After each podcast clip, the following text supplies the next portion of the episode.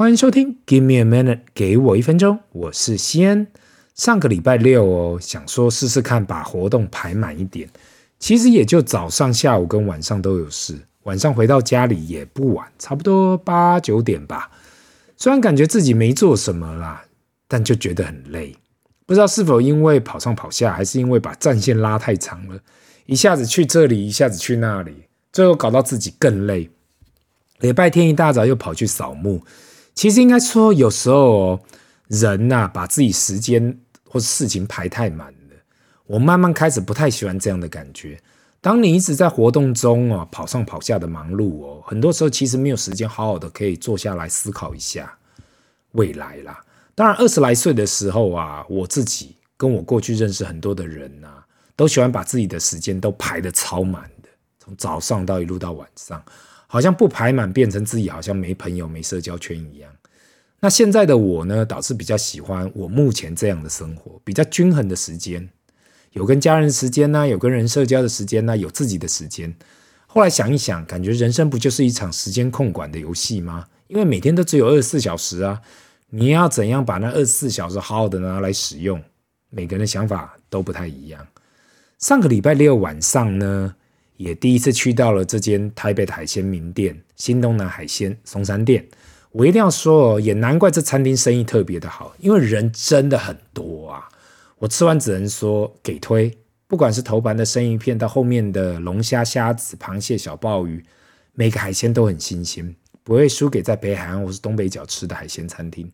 只能说整个气氛蛮欢乐的，可能有台湾海鲜餐厅的 feel 吧。他们只做大桌的，所以小家庭要去品尝，可能需要凑成一桌。还是因为是礼拜六晚上啊，所以更加的欢乐，感觉大家都拼命的大口吃海鲜，大口喝酒。不得不说啦，台湾人还是喜欢吃海鲜。当然，对我个人来讲啦，相对还是喜欢吃肉的比较多，海鲜还是比较少。但是很多时候我去到自助餐哦，看到那种台湾人拿一大盘虾或是大盘螃蟹，我都看到都会想：哇，大家好厉害呀！有没有这么喜欢吃海鲜？特别是海鲜吃多了，不是会痛风吗？另外，这间餐厅我是很给推啦，所以有聚餐需求的听众可以上网去看看，因为真的不错，可以去尝试一下。另外，北海岸跟东北角也有几间餐厅，我感觉非常不错。未来有机会再回去吃的时候，会推荐给各位听众去试试看。那你有什么口袋名单海鲜餐厅的啦？我是说海鲜餐厅口袋名单，也不妨留言跟私讯来分享。那今天要来谈这个主话题呢，其实也是过去很多听众有来问的问题：Why index ETFs？为什么要选择指数型的 ETF？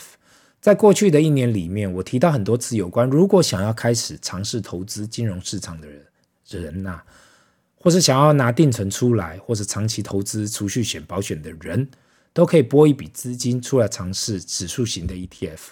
我原本以为啊，我自己以为啦，在 ETF 已经问世超过三十年，在台湾也快二十年了，大家对于指数型的 ETF 多多少少应该有所了解跟耳闻，但是我错了，而且我错得一塌糊涂。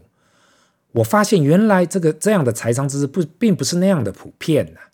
我今天讲的不是单单去投资一些 ETF，去买买房子或者去贷款这样的，我讲的是整体对于金钱的态度跟怎样去管理自己手上的。不管是有很多钱也好，或是只有一点点积蓄也好，其实真的也不能怪任何人，因为我现在看到小学生的课本、中学生的课本、大学生所选修的课，从头到尾都没有教到金融跟商业行为，或是更进一步来讲，时代一直在改变，可是我们的教育体系好像没有跟上这进度。拿最近的 AI 人工智能这件事来讲好了，如果 AI 可以做得更好、更快、更方便，那我们未来到底需要学习什么？这件事情我过去几年都在想。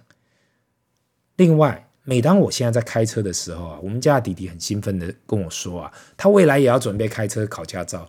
可是我却想到，十年后我们开车是为了我们自己想要开，而不是我们需要开，因为自动驾驶会帮我们开车。那未来我们到底需不需要驾照啊？如果自动驾驶已经够稳定了，那是否任何人都可以使用汽车？那如果是真的需要驾驶人自己想要拿着方向盘驾驶的人呢？那才需要驾照。讲了老半天，我今天好像又偏离主题了，还是回到今天我所要讲的主题：为什么选择用指数型的 ETF？我自己能够想到啊，给你的理由有三个，也是我自二零零八年金融风暴后开始配置指数型 ETF 的理由跟原因。一，这样子的东西简单易懂；二，费用极低；三，给不想做功课的人。我从第一个理由，也是最重要的理由开始讲起好了。我今天讲的是只有只有关啦指数型的 ETF，其他种类的 ETF 不包含在这里面。指数型 ETF 就是只跟着股票大盘，就是你每天呃看看到啊新闻在报，今天收在几几点几这样子的大盘。指数型的 ETF 简单易懂，是因为它就是尝试跟着大盘指数在走。例如美国的 VOO，它是跟着标普五百的指数。所以这一档 ETF 里面持有的股票跟配置，就是完全跟 S&P 五百指数一模一样。S&P 五百里面有五百档股票，那最终的 S&P 五百的 ETF 就是有多少档股票，那每一档股票的配置多少，就是跟着它站在这个指数成分里面有多少。那基金经理人的工作只是维持这档 ETF 可以紧密的追踪指数，不用去担心我自己需要啊多买一点点 Apple，少买一点 Netflix，就是完全跟着指数这样做。就好了，这就代表呢，当你投资了指数型的 ETF，你就投资了这档指数里头所有的股票。是的，在一个指数里面，有些公司会表现得很好，有些公司会表现得很差，但是那跟你都没有完全的就是关系，因为你就是只买下整个指数而已。这就是为什么我说这是一个很容易懂的金融工具。不用靠人报名牌，也不用透过什么特殊管道，你只要有开证券户就可以投资，也不用去基金公司下单。如果你问我就这么简单吗？我说就是这么简单。如同过去 Podcast 有讲到的，任何商业模式的投资工具无法在三十秒内讲清楚你到底是在做什么。不要怀疑，其实三十秒要去讲一件事情是很足够的。第二个理由就是费用极低。在这里，我讲的不管是总管理费或手续费都是非常低廉的。如果你去看刚刚提到的 VOO，它的管理费是在零点零三 percent，代表的就是如果你一年投资一万块，你会被管理业者收三块钱的管理费，三块钱哦。相比起来，一般的 mutual fund 一年要收两 percent 上下来相比啊，等于你投资一万块，业者要跟你收两百元，这样真的是天壤地别的差异。那。我们上礼拜有提到的零零五零相比呢，零点四一 percent 也只是收到四十一元一年，跟两百元还是差异的很大。有时候不要小看这样的费用，因为你用小金额去看，感觉好像还，但是对于任何投资者来讲啊，长期来讲，那一到两 percent 会严重影响你的长期投资报酬率。另外一点还需要提到的就是 mutual fund 的申购手续费，通常最便宜最便宜都需要一 percent，ETF 在国外现在是无手续费，在台湾的手续费也是极低。那另外呢，台湾的 ETF 已经比的手续费已经比股票还便宜了，付委托也持续下降中。虽然我都是推广大家不要一直交易，那就是如果配置在 ETF 指数型的 ETF，就是不断的投入跟跟着经济脉络在走，但总是要知道其投资的成本是非常低的。这时候很多人都会问我这个问题啊，如果可以赚钱，我还差这一点费用吗？听起来。好像是没问题的。如果真的可以赚很多钱，前提是要找到长期可以大盘击败大盘的工具啊，是不容易的。我再给一个案例好了。如果指数 ETF 就是跟着大盘走，那股票型的共同基金就是要打败大盘指数加两 percent 的管理费，等于长期来讲，兼这一档共同基金需要有创造大盘 plus 两 percent 的能力才能打平。所以要找到低费用的工具是非常重要的一件事情。那第三个理由呢？其实讲起来很惭愧，但是这就是事实啊！我相信每个人对于做功课都很讨厌，不管是做什么功课，每个人从小到大啊，听到要做功课，第一件事说啊，特别是如果这功课没有正确的答案，只要能够去推估到底答案是什么的时候啊，那就是最痛苦的一件事。可能是我们的教育系统吧，大家都想要知道正确的或是对的答案。那指数型的 ETF 在这方面。不能算是我给你对的答案，因为这世界上没有一件事是一定的。但是，一件很重要的事，那就是配置在指数型的 ETF 里面，至少你不需要再去做功课了，因为这个配置就是跟市场大盘一样，你不用去想我该去看一下每间公司的财报吗？你不用去想我要去看一堆经济指数吗？你不用去担心这间公司会不会下市变成壁纸？今天指数型的 ETF 最大的风险，我过去有解释过，那就是一发行业者倒了，跟你所有的投资国；二就是跟你所有投资的国家垮了。前者来说，发行业者倒了，其实按照指数型的 ETF 里面的规则有去看的话啊，就把里面持有的股票按比例配给所有的持有者。目前我是从没看过指数型的 ETF 业者倒掉了啦，中发生这样的状况。当然啦，过去有被清算过的 ETF，因为资产规模太小啦，或者短期的跌幅太大了，都有可能被下市。这样的状况就是把清算后的价值退还给投资者，所以不太可能有贴壁纸的状况发生。那另外一个风险呢，就是你所投资的国家大盘指数垮了。我的意思不是那种大跌哦，只是大跌而已，而是跌到没有东西了。坦白说，如果真的这样发生的话，那国家不是经济不是快掰了，不然也半死一条命。如果要去选择这样的超特别案例呀、啊，我真的还没办法说什么，因为太多人喜欢拿这种的 outlier，中文好像是离群值来呛我。我只能说，每件事情都可以找到 outliers，那都是极少数的案例，不会是通例。因此，我会觉得指数型的 ETF 很适合不想做功课的人，但是也不代表投资这样的金融商品是无脑投资，因为在这世界上啊，没有所谓的无脑投资啊。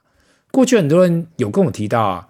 啊，他无脑傻傻的去投资房地产，不用脑，就是买下去，每个月缴贷款跟地价税就好，哇，多轻松啊！但是他一整个忘了，从签约开始到跑流程啊，到最后后续的呃房客管理，这些都需要用到脑啊。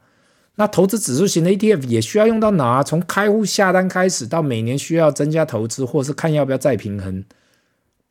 我对我来讲啦，我不认为这世界上有什么事是无脑的事情。回顾到今天所提的三个理由：一、简单易懂；二、费用低廉；三、不想做功课。这个工具不是要让人去致富的，或是要给人去弯道超车用的。很多人都有写来问我啊，哎，西恩，你这个方法没办法让我快速致富。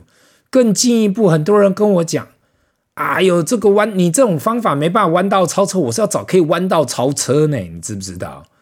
那我只能。良心的建议，如果你是想要快速致富，或是要弯道超车啊，都让我想起了啊，过去大陆首富王健林董事长讲过的这句话：“清大北大不如胆子大。”因为不管是创业、帮人工作或是投资，如果想要追求高报酬，那就是会有高风险。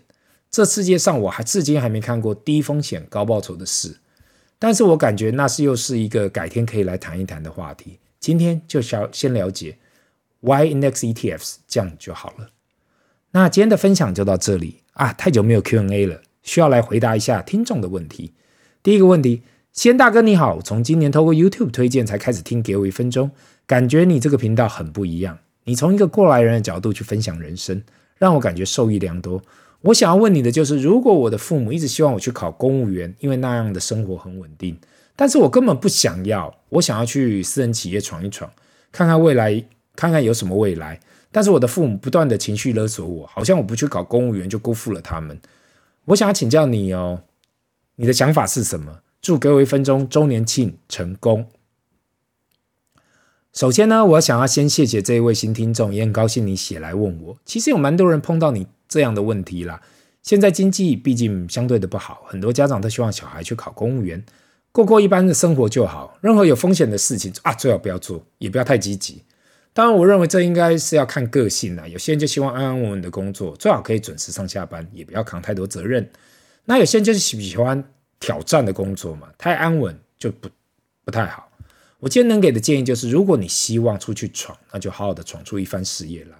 对父母的要求跟期待，坦白说，出了社会就是要自己照顾好自己，自己的决定也要自己的负责，不要五到十年后才来怪自己的父母，早知道。这世界上没有什么早知道的，因为当你自己决定了，就不要怪人。过去十来年呢，我看过太多那种三十岁、四十岁、五十岁的人，到了最后还要怪自己的爸妈、怪自己的兄弟姐妹、怪这怪那。我只能说，自己不长大、不努力、不学习，就不要怪别人了。如果你会来问我，代表你自己没下定决心。加油，人生很长远，趁年轻闯一闯才是王道。